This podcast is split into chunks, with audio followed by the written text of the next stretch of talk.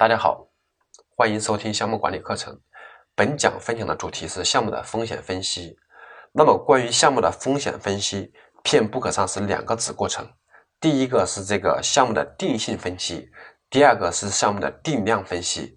我之前讲过了，项目的风险分析在项目实践工作过程中是很难把它量化的。当然了。也有很多重大项目的话，你需要把它量化，但是多数的话是没法把它量化的。所以我这个讲课的时候会把这两个子过程合在一起来讲。那么项目风险分析的目的是什么呢？项目风险分析是要将项目的风险进行一个概率和影响度的预测，并且算出来它的风险度，根据风险度进行一个风险的排序。那么我们要集中。有限的资源去解决这个高风险的问题，而对于低风险的问题的话，我们可以适当的这个保持监控，或者说可以接受的一个状态来处理它。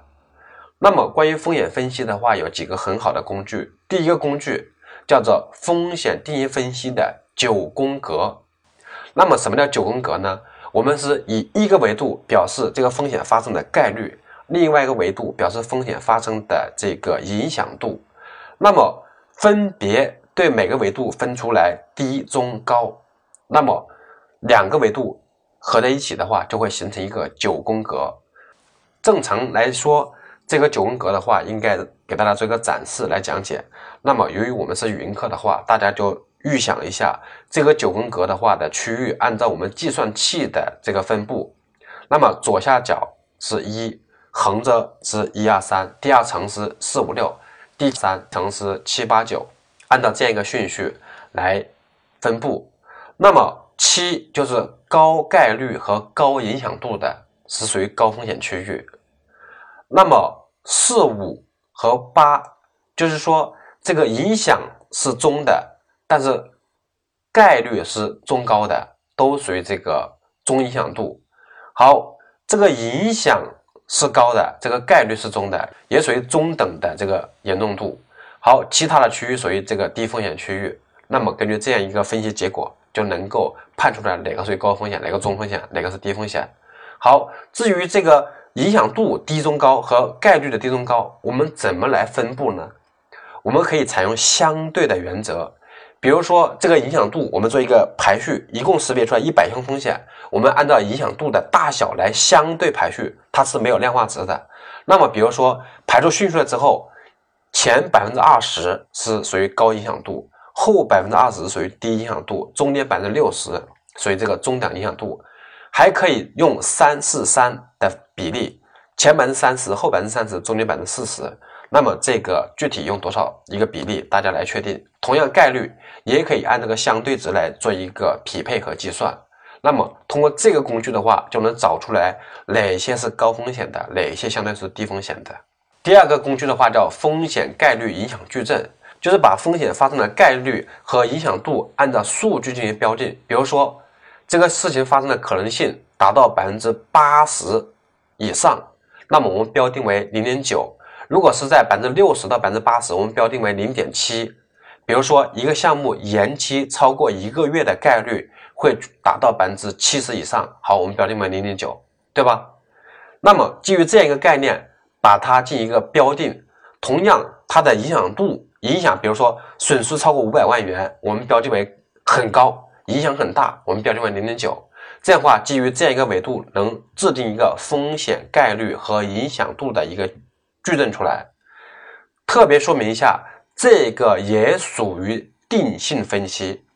我在做线下辅导的时候，在某个国企里有一个很资深的领导，专门做风险管理的，而且他们在之前也做过风险管理的咨询，有一本风险管理的手册，他自认为是这个领域的专家，就是风险管控领域的专家，他也认为这个属于这个定量评估，这个错了。跟大家讲清楚，这个不属于定量评估。这里所谓的标定，比如标定为零点七、零点九，它是一个假的标定，它还是一个定性的一个内容，它不是真正量化评估出来一个结果。所以这种风险概率和影响矩阵，它还属于定性分析，而不属于这个量化评估。这个大家一定要记清楚。好，基于这个影响度的分析出来结果，比如说影响概率，我们分为零点一、零点三、零点五、零点七、零点九，一般来讲会分为五个档次。同样的话，威胁也会分成几个档次。基于这个标记的结果，两个维度的相乘就能算出来这个风险度的值。好了，这个表跟刚才的九宫格比，它的区别在哪里呢？是这个表比九宫格更细化，它的分的模块更多。所以能够更精准地找出它的高风险、中风险和低风险的边界出来。同样，这个风险概率和影响矩阵适用于这个机会的分析，是一一对照的。关于风险分析的工具的话，还有一个很好的叫做层级图。因为我们刚才所展示的只有两个维度，一个是影响度，一个是发生的这个概率。假如说还有一个维度怎么办？假如说还有一个维度是临近性，就是它时间发生的紧迫性。那么，基于这三个维度的话，我们就用一种叫层级图来表示，就是一个维度表示它的发生的概率，另外一个一个维度的话是它的临近性，第三个维度，比如说用气泡的大小表示它的影响度，那么这个图所表示出来的话就是三维的。比如说一个风险事件，它的紧迫性非常高，它的发生概率也非常高，而影响度也非常大，它就会偏向于在左下角这个区域。就是特别的临近，还有发生概率很高，而且它的影响度很大。那么这就是三维的一个参数的表示的风险度的方法。好，我再讲一下这个风险量化评估的方法。一个非常普遍使用的方法叫做随机模拟法，就是蒙特卡罗法。大家都知道，我们在进入股市之前，我不知道有没有炒股的，在进入股市之前的话，他会给你一个叫模拟资金。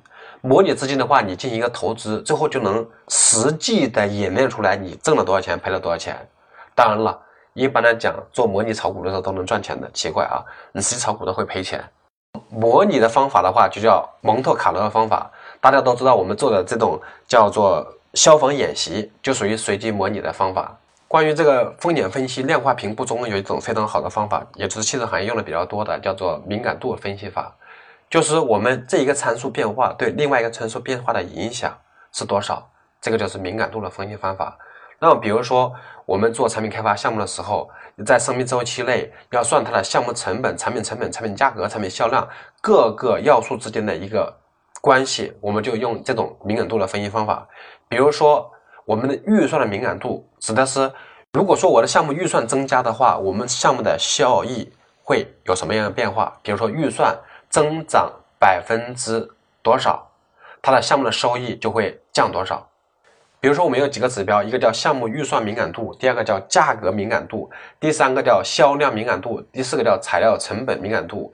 我们以价格敏感度来说，比如说这个价格如果往上提百分之一，那么我这个项目的收益会增加多少？比如说，如果正常价格的话，我的项目收益是百分之二十点四。如果说我价格提升百分之一，比如说原来是正好十万，我们为了好计算，正好十万。如果说价格增加百分之一，就是增加到十万零一千块钱的价格，那我们项目的收益的话，的毛利率值就从原来的百分之二十点四变成百分之二十三点九，这就能看得出来我这个价格对我们项目收益的敏感度有多大。另外，我们来看一个预算的敏感度。比如说，我们正常的预算投入的时候，我的项目的收益是百分之十七。如果说我的预算增加百分之五，我的项目收益就达到百分之十六点一，就是下降了。如果我预算增加百分之十，它的项目收益就达到百分之十五点二。假如说公司的毛利率必须达到百分之十六才能盈利的话，说明我这个项目的预算增加百分之十，那么这个项目就不挣钱的。比如说一个项目。投入是一个亿，如果增加百分之十是一点一亿，如果增加到一点一亿，我的项目就不挣钱了，说明这个项目的盈利能力是非常弱的。第三个量化评估的方法叫做预期货币值，这种方法是特别适用于做投资决策的。比如说我要选择做 A 项目和做 B 项目，A 项目它的收益的概率有多少？它收益的值是多少？A 方案的话的损失的概率有多大？它损失只有多少？那么 B 方案的收益概率和收益值，损失概率和损失值。那么通过这个计算出来的话，它的项目风险是多少？比如说，我们看一个例子，就是预期货币值。假如说 A 方案它的赚钱的概率是百分之五十，赔钱的概率是百分之五十。如果赚钱的话是赚五百万，如果赔钱的话是赔三百万。那么 B 方案赚钱的概率是百分之八十，收益是三百万，B 方案赔钱的概率是百分之二十，如果赔钱的话是五百万，那么我就可以计算出 A 方案的话，它的这个预期货币值就是百分之五十乘以五百万减去百分之五十乘以三百万，它的收益值是一百万。那么 B 方案的话是百分之八十的概率乘以三百万减去百分之二十的概率乘以五百万，它的预期货币值是一百四十万。所以 B 方案的损益值的话是比较好的，所以这两个项目你更倾向于选择 B 方案。那么关于项目风险量化分析这块儿，呃，在这个金融领域，比如说保险行业，它是这个需要进行精确的计算的。那么在汽车行业的话，很难把它量化评估，所以这个方面我就不用讲那么多，大家有个了解就可以了。因为我是讲汽车行业项目管理的，如果说是要搞金融行业的话，那么你要对这工具非常的精准的一个计算。好，本讲就讲到这里，欢迎大家收听下一讲内容。